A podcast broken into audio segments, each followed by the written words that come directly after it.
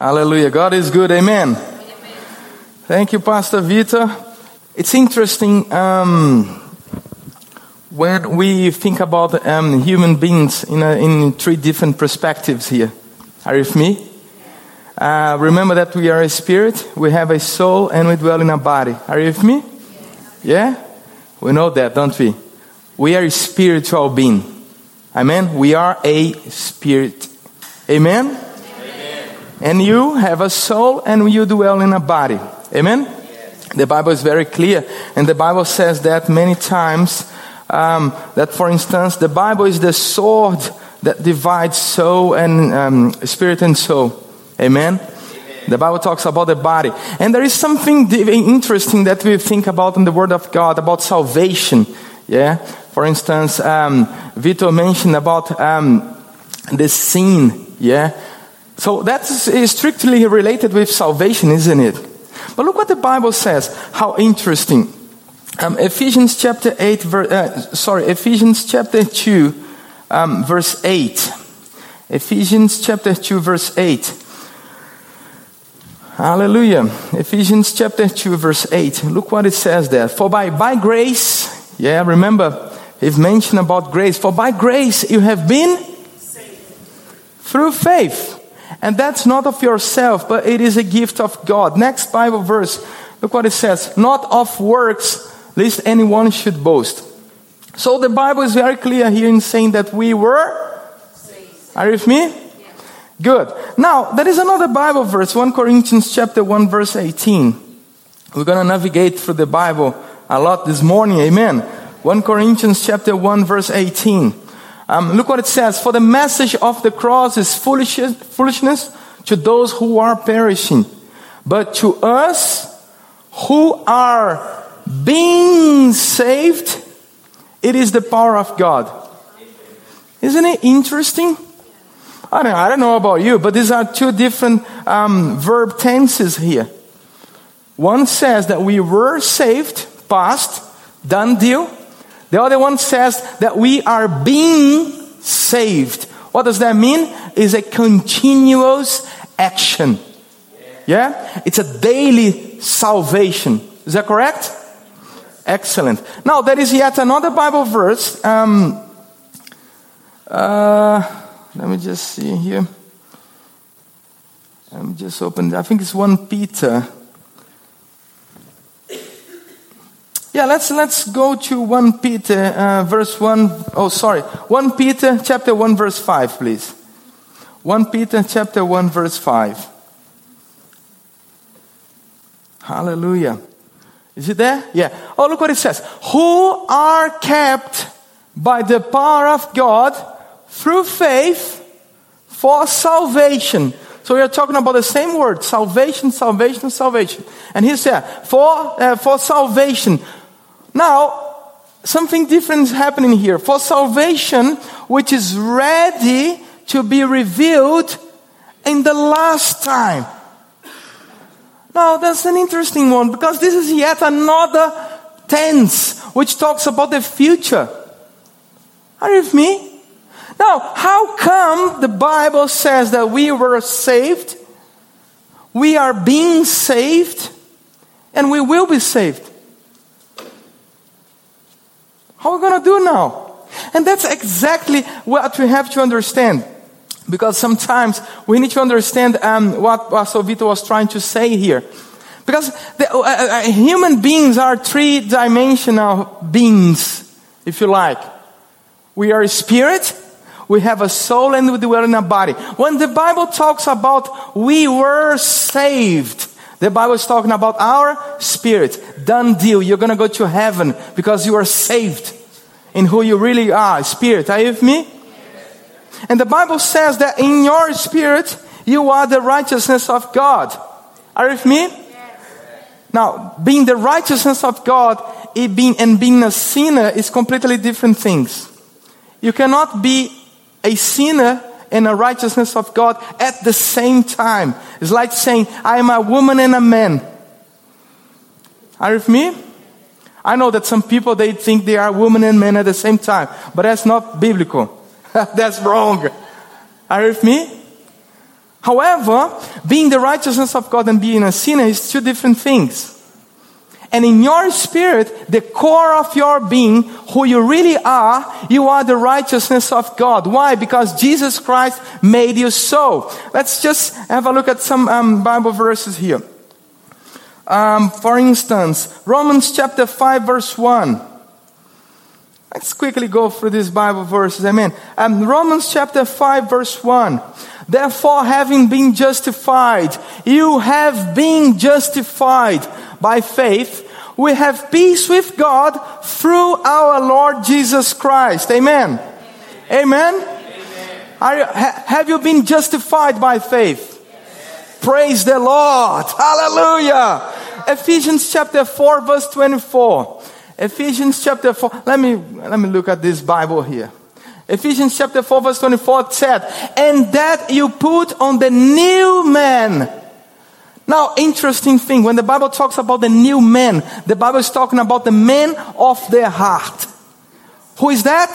Spirit. And the Bible says, now that you put on the new man, which was created according to God. You are born again from God. Amen? And in true righteousness and now, let's, let's carry on. I'm just um, clarifying, yeah? Romans chapter 6 verse 20, look what it says here. Romans chapter 6 verse 20. It says, For when you were enslaved, were past. When you were enslaved of sin, you were free in regarding to righteousness. Amen? So the Bible is talking about spirit still. Amen. When you were, when you were slaves of sin, you are no longer slaves of sin. Jesus has set you free. Meaning, as Vito said, sin have no power over your life. Nowadays we sin if we want to. Why? Because we've been made righteousness of God. Second Corinthians chapter 5 verse 17. Second Corinthians 5 17. Hallelujah. Look what it says here. Therefore, if anyone is in Christ, how many of us are in Christ here? Hallelujah. Are we in Christ? Look what it says about you. He is a new creation. The old things have passed away. Behold, all things have become. Same chapter, verse 21 now. Look what it says. Verse 21. For me, he, who is he here?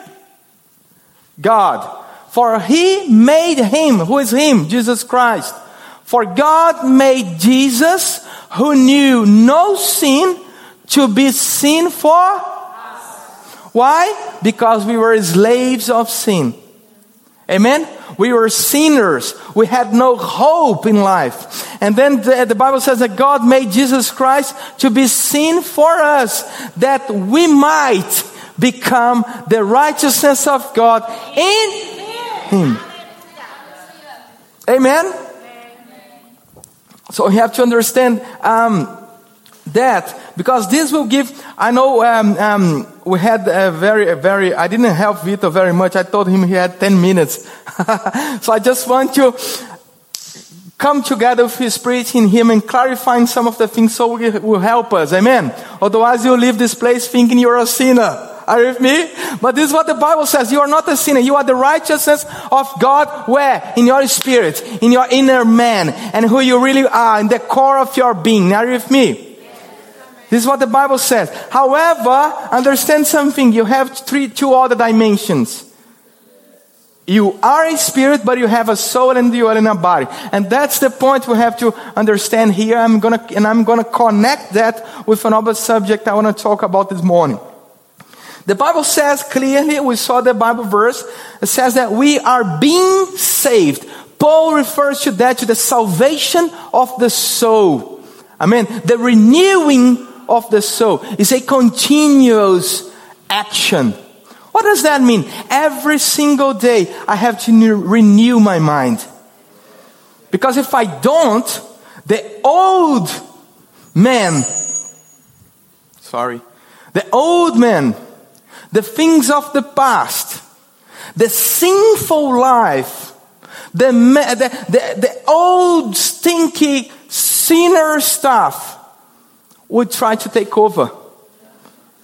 Why? Because we are so used before Jesus Christ, we are so used to sing, sing, sing, sing, sing, sing, sing, and that's not singing, it's sing. that if you're not careful, those rubbish thoughts would come back to your mind. And what you have to do, you have to renew your mind. Why? Because now you need to bring the realities of righteousness, the realities of Jesus Christ. The Bible says that you are the body of Christ, aren't you? Are you the body of Christ? Right. Look what the Bible says. The Bible talking about you. The Bible says that we are all sat with Jesus Christ at the right hand of God. Aren't we? Amen? Great. So, in our spirit, once again, we are not sinners in our spirit because we are the righteousness of God. Can you imagine God putting a sinner at his right hand side in Jesus Christ? Is Jesus a sinner? So how come the body of Christ is a sinner? Are you with me? Because you are a spirit, you are not a sinner. However, if you are not careful, the, the things of the soul, the old you, will try to take over. Are you with me? What's the solution of that? Paul gives us. You have to renew your mind with the Word of God. The Word of God, they have to wash you, have to demon, cybernetic demon here. Get out of here. the old things of the flesh will try to take over. Are you with me? Even uh, now, let's go to the other aspect of this, which is a lot worse. Remember, the Bible says that your body is not saved yet. Are you with me? Your body is not saved. Your body wants the things of the flesh. The flesh is not saved. The flesh doesn't know God. That's why the Bible, when the Bible talks about the flesh, the Bible says that we have to carry our body. The Bible says that we have to present our body as a living sacrifice. What does that mean? It means exactly what Paul said once. He said, I have to punch my own body and reduce it to nothing and present it holy. Because his own body, our own body wants to do what is wrong. Are you with me? I just want to clarify that because when you think about sin, is very alive in our body. Are you with me? Did you get the difference? And therefore, you need to dominate. Why? Because you are no longer, as Victor said, you are no longer a slave of sin. What does that mean? Sin have no control over you. You've been transposed from the kingdom of darkness to the kingdom of light. What does that mean? The kingdom of darkness cannot rule you anymore. Sin cannot rule you anymore. Are you with me? But what if I make a mistake? Do we sin sometimes? Yes, we do. However, if you sleep in the garage, does that make you a car? The Bible says if we make the mistake, if we sin, we can then come to God because we have a lawyer before Him. We have someone that will defend us. Who is that? Jesus Christ. And through His blood, we've been made the righteousness of God. Now we come to Him, and because of His blood, not because of our own self righteousness, but because we were made righteousness in Him, we then can come to God, and He accepts us, and He, he provides forgiveness. Are you with me? Now, there is other aspects to this, and I want to connect to another subject because a lot of people they, well, we, we are having um, the subject of faith in the Bible school. And uh, one of the questions that came up um, was about um, something called generational curse, which is a, a rather interesting subject because people think Christians, righteousness of God, people that are born again, in Christ, they think there is, a, there is still a generational curse in their family, and that generational curse, one day or the other, will catch them. My grandfather, I'm just giving an example, amen? People say things like that. My grand grandfather died with cancer. My grandfather died with cancer. My father died with cancer. I'm the next in line. That's what people think. Because there is a generational curse in the family, and this generational curse must be broken. Amen? Amen. And let me tell you something. This is, pay attention very carefully. This is true for the ones who are in the kingdom of darkness, who are ruled by the world. However, let's see what's the truth with regards to your life. Amen. Galatians chapter 3, verse 13. Look what it says. Galatians chapter 3, verse 13. Hallelujah. Galatians 3 13 says, Christ has redeemed us from what? What's the curse of the law? Where can you find the curse of the law? Thank you very much, Pastor Michael. Deuteronomy 28, you can find the curse of the law. Remember? Half of the, half of the chapter talks about the curse, half of the chapter talks about the, the blessings. And the Bible here in Galatians says Christ has redeemed. What does redeemed means? What does redeem means? Can, who can help me here? Saved, removed, rescue us, rescued us. Amen? It's like somebody that was uh, made captive. And then the police goes there and rescue that person. Redeem that person. Are you with me? This is what it means. Christ has redeemed us from the curse, the curse of the law. Deuteronomy 28. Christ has redeemed us from that list. Having become a curse for us. For it is written, Cursed is everyone who hangs on a tree. I think 14 as well, please.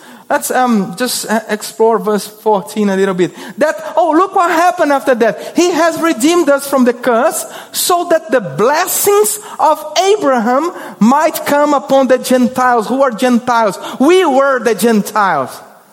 Amen? Now we are the church.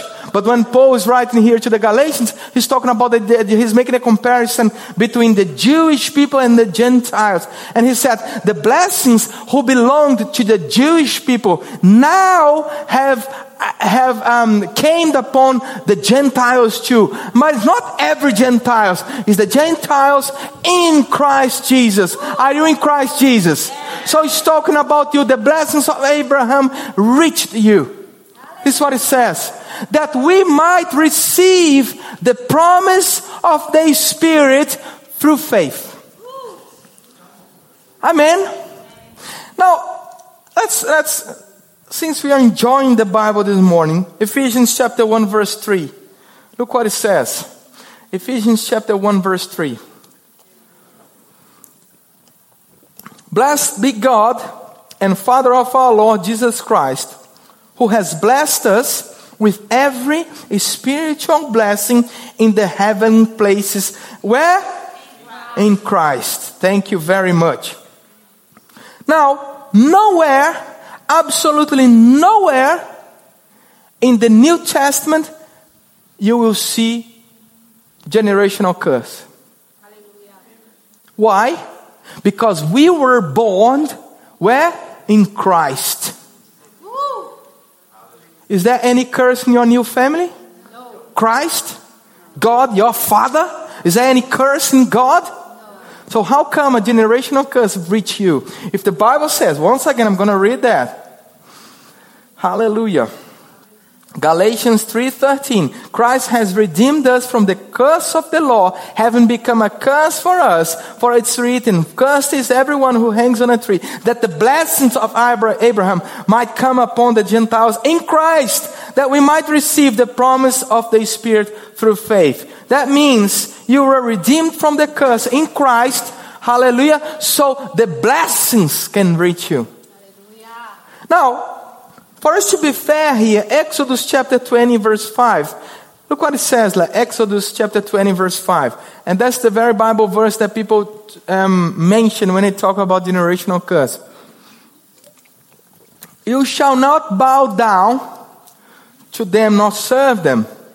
For I, the Lord, the Lord God, I'm, je- I'm a jealous God, visiting, visiting the iniquity of the fathers upon the children to the third and fourth generations and those who rate, hate me. This is what people use when they talk about generational curse. Amen. First thing I have to tell you, this is before or after Jesus? This is before or after Deuteronomy? Before. Amen. Now, if Jesus has redeemed you from the curse, does that include this Bible verse? Is it a curse? Right, let's come back. That's important. What is that? It's a curse. Yeah?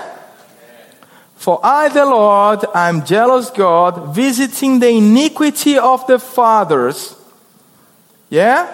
Upon the children to the third and fourth generations and of those who hate me. What the Bible is saying here, if the father sins, there will be a curse that will follow the family until the third and fourth generation. This is what the generational um, curse doctrine says. Are you with me?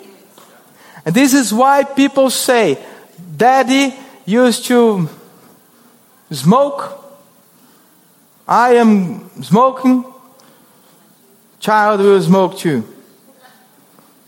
This is what people say. Are you with me?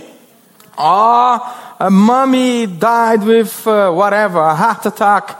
A grandfather died with a heart attack. I'm gonna die with a heart attack too. That's what people say. Generational curse. Are you with me? However, if the Bible says very clearly that Christ has redeemed us from the curse, amen? Isn't it clear that this line of curse has been broken in Jesus Christ? Are you with me? Guys, we either take the work of the cross seriously or not. If you believe that Christ died for us once for all, so you can be set free, so we are free from this line of sin, now, let's use the Old Testament to challenge the Old Testament here. Because sometimes people go, oh, the New Testament, the New Testament. Well, the New Testament is related to us.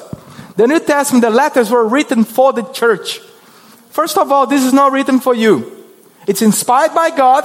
You can read the Old Testament. You can receive from it. But the address of these words were the Jewish people. Are you with me?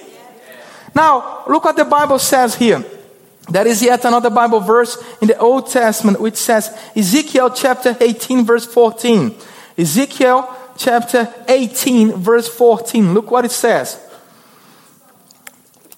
Let's use the Old Testament to challenge the Old Testament. Ezekiel chapter um, 18, verse 14. Hallelujah. Look what it says. If, however, well, let's let's um, um, it come here because it's going to help us. Amen. Ezekiel chapter 18, verse 14. Hallelujah. Yeah, is that? Ah, excellent. Thank you. If, however, he begets a son who sees all the sins which the father has done and considers but does not do likewise. Next one. Who has not eaten on the mountains? And then you will see a massive list. We're going to just browse through it. Not lifting his eyes to the idols of the house of Israel. Not defiled his neighbor's wife Next one. He has not oppressed anyone, nor with, um, not withheld a pledge, not robbed by violence, not has given his who has withdrawn his hand from the poor and not received usury and in, or increase, but has executed my judgments and walked in my statutes. He shall not die from the iniquity of his father. Oh, hallelujah!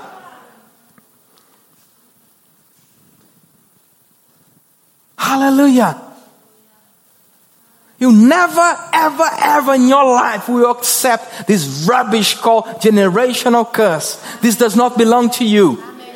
It's, it doesn't back up, the Bible doesn't back it up. This is a doctrine of men.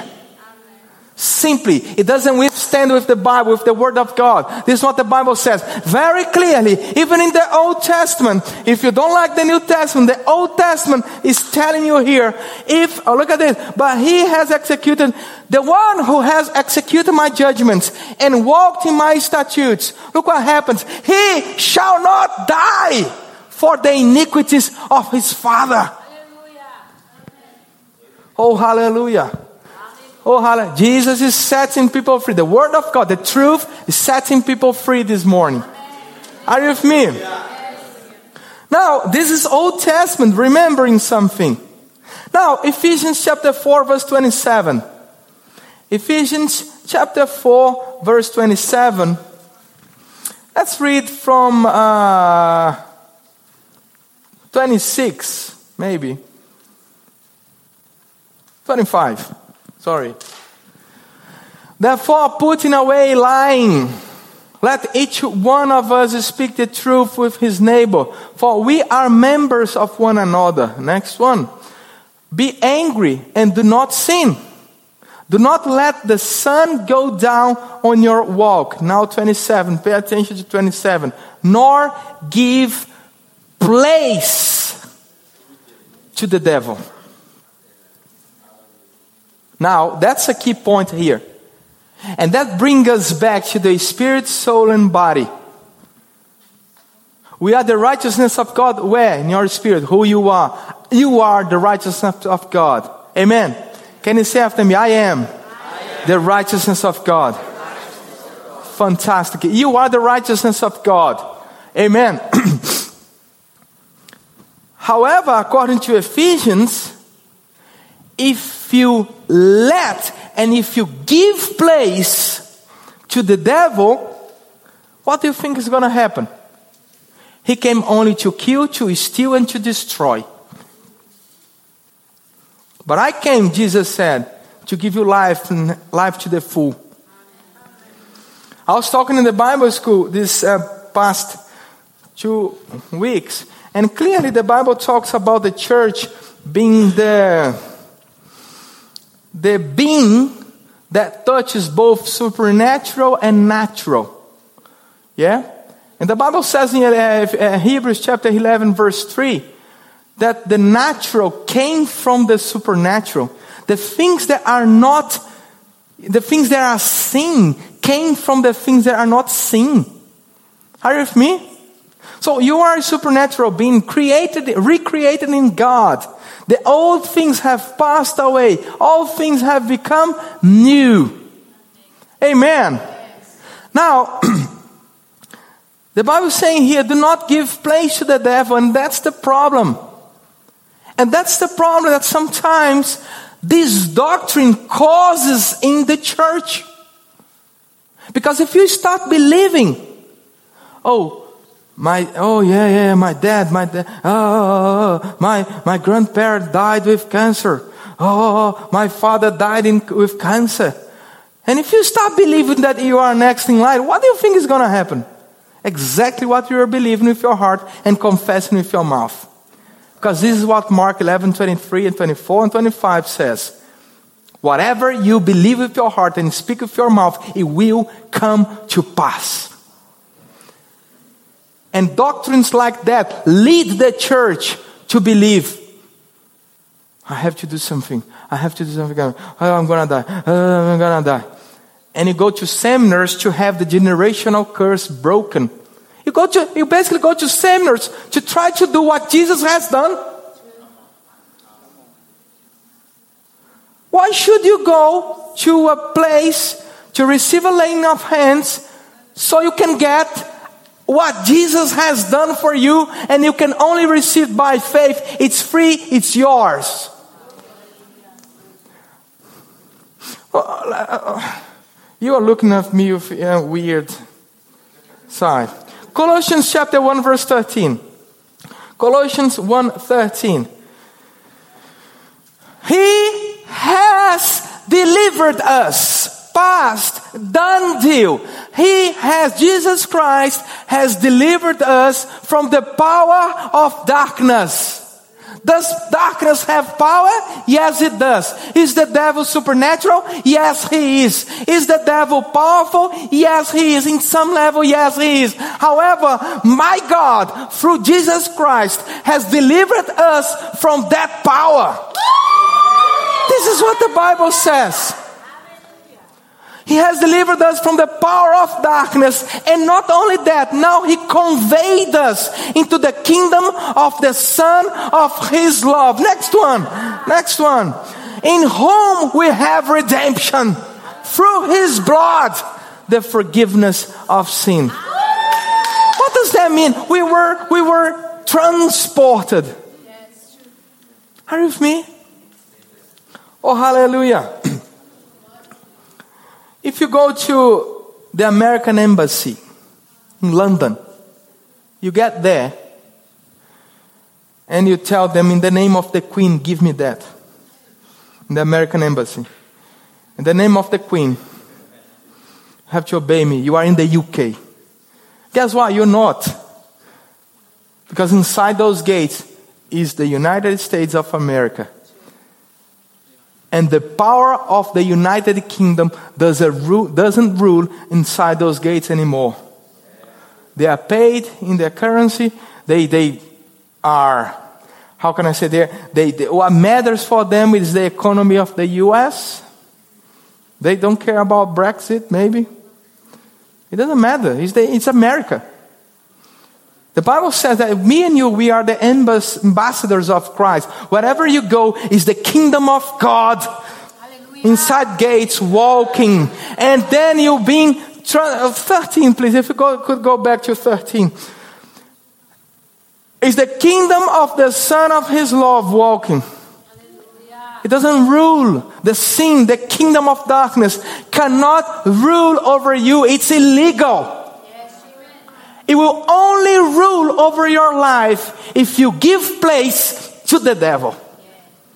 But that's a whole different story. This is about choices. It's about we exercise, as, as Vito was saying, it's about choices. Sinning is a choice. You don't have to. You are not subjected by the kingdom of darkness. You are not subjected by sin anymore. You are not subjected to a generational curse. You've been this has been broken in Jesus Christ. Right.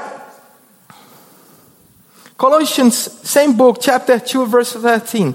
Colossians chapter 2, verse 13 and 14.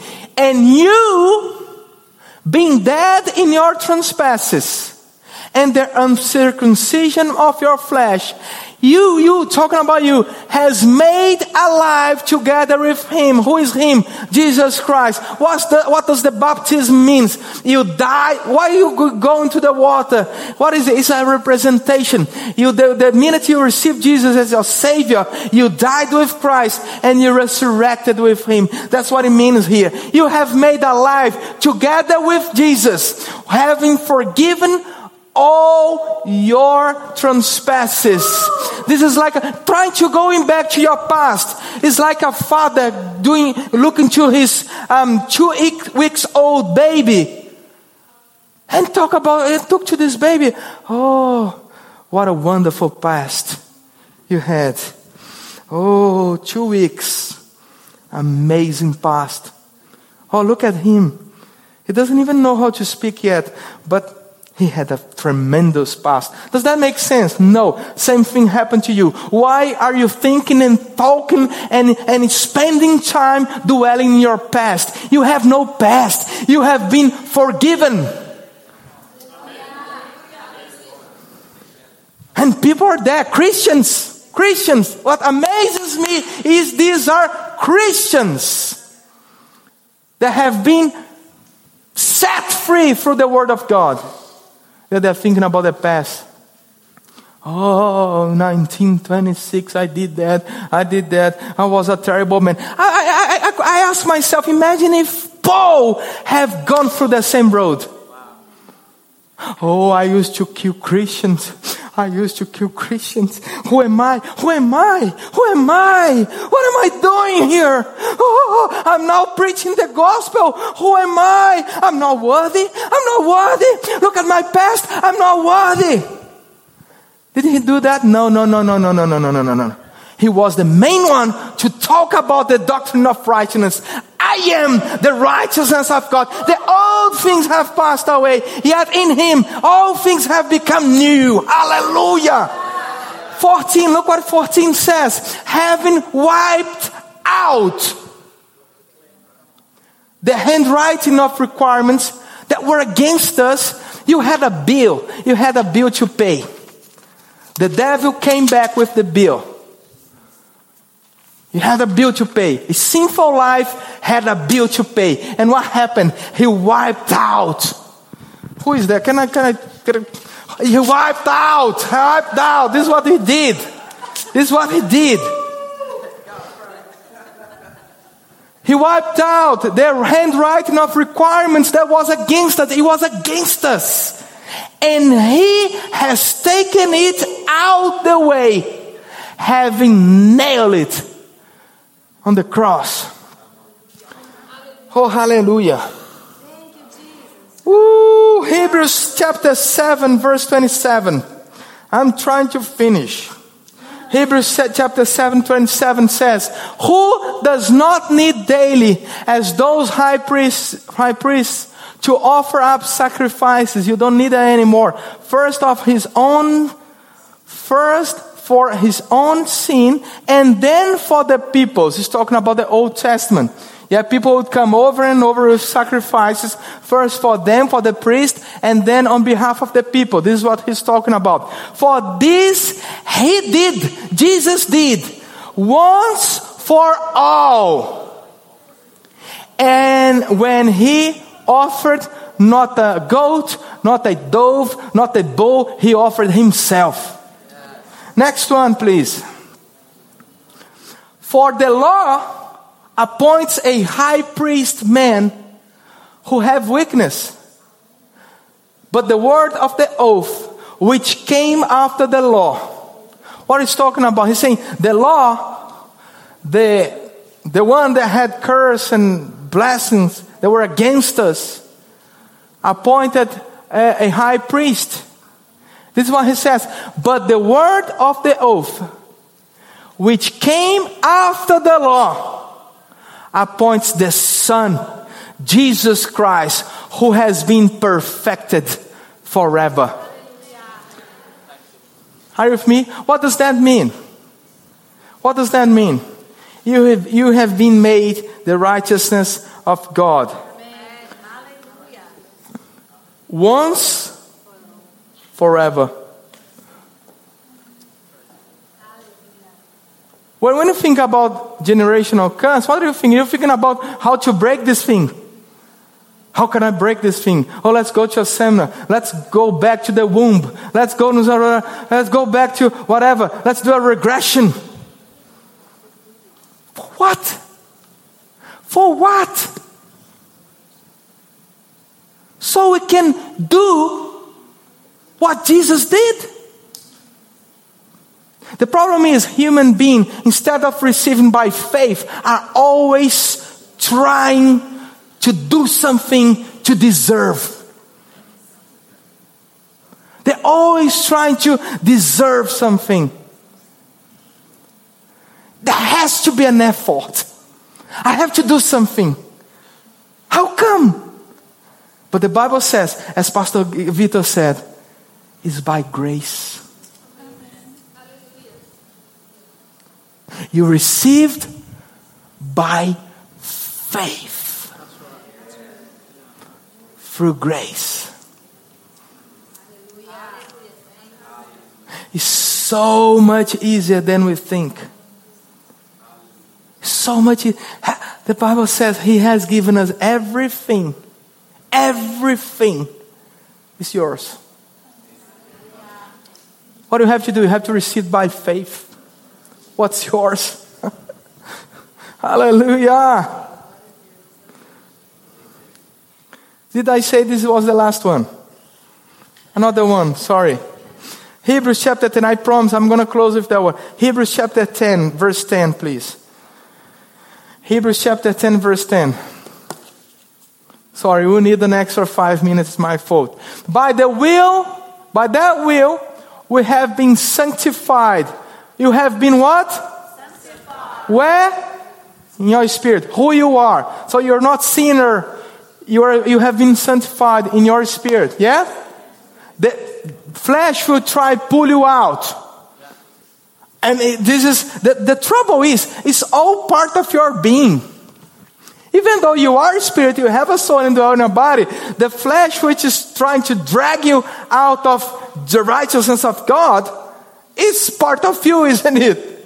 That's the problem. But the Bible says you have been sanctified through the offering of the body of Jesus Christ once for all. Once for all. It's not going to happen again. You don't need a seminar. You don't need to, to, to, to go through the baptism in water for the tenth time. You don't need to receive Jesus Christ again. It has been done once for all. Next one. And every priest stands ministering daily and offering repeatedly the same sacrifices, which can never, can never, that's the problem. So when you look to, to, to, to, to, to the Old Testament, when you look to some Bible verse that will say that you're it's because of the, the, the, the old you. It was offered over and over again, but the problem is those sacrifices could never take away sin. But next one, 12. But this man, woo, hallelujah, after he had offered one sacrifice for sins forever, he sat down at the right hand of God. Next one, from that time, waiting till his enemies are made his footstool. 14. For by one offering, he has perfected, He has perfected, He has perfected forever those who are being sanctified. Look how interesting. He has perfected forever. So in your spirit, you have been made perfect forever. However, in your soul, you are being sanctified. Next one. But the Holy Spirit also witness for us. For after he had said before, this is the covenant. It's a covenant. You must understand that. Oh, I missed the mark last week. I did this. I did that. Let me tell you something. It's a covenant. When it comes to him, it's a covenant. It's unbreakable. If you decide to walk away, it's your choice. From his perspective, he's not mad at you. He doesn't hate you. He loves you. And from his perspective, you are the righteousness of God still nowadays. And that's what it says. This is the covenant that I will make with them after those days, said the Lord. I will put my heart in their hearts. My law, sorry, I will put my laws in their hearts. And in their minds I will write them. Next one, we're gonna read until 18. Then he adds, their sins and their lawless deeds, deeds will, I will remember no more. 18. Now, where there is remission of this, there is no longer, no longer an offering for sin. Hallelujah. God is good. Father, we thank you. We thank you, Father, in the name of Jesus, for you have redeemed us. We were made the righteousness of God. Yes, Father, as um, Pastor Vito was saying, our in our flesh we may be pulled to sin, but we don't need to. We don't have to. And Father, once again, we commit ourselves, we consecrate ourselves to you. We consecrate ourselves to you, Father. Help us, Father, doing the right thing and help us, Father, in the name of Jesus, to walk worthy of the calling, as the Bible says. And our calling is to be holy, righteousness of God, according to Christ, walking in the image of Christ, until one day, Father, we will be fully renewed in our mind and we will be in the right stature, like the, the, the, the stature of Jesus Christ.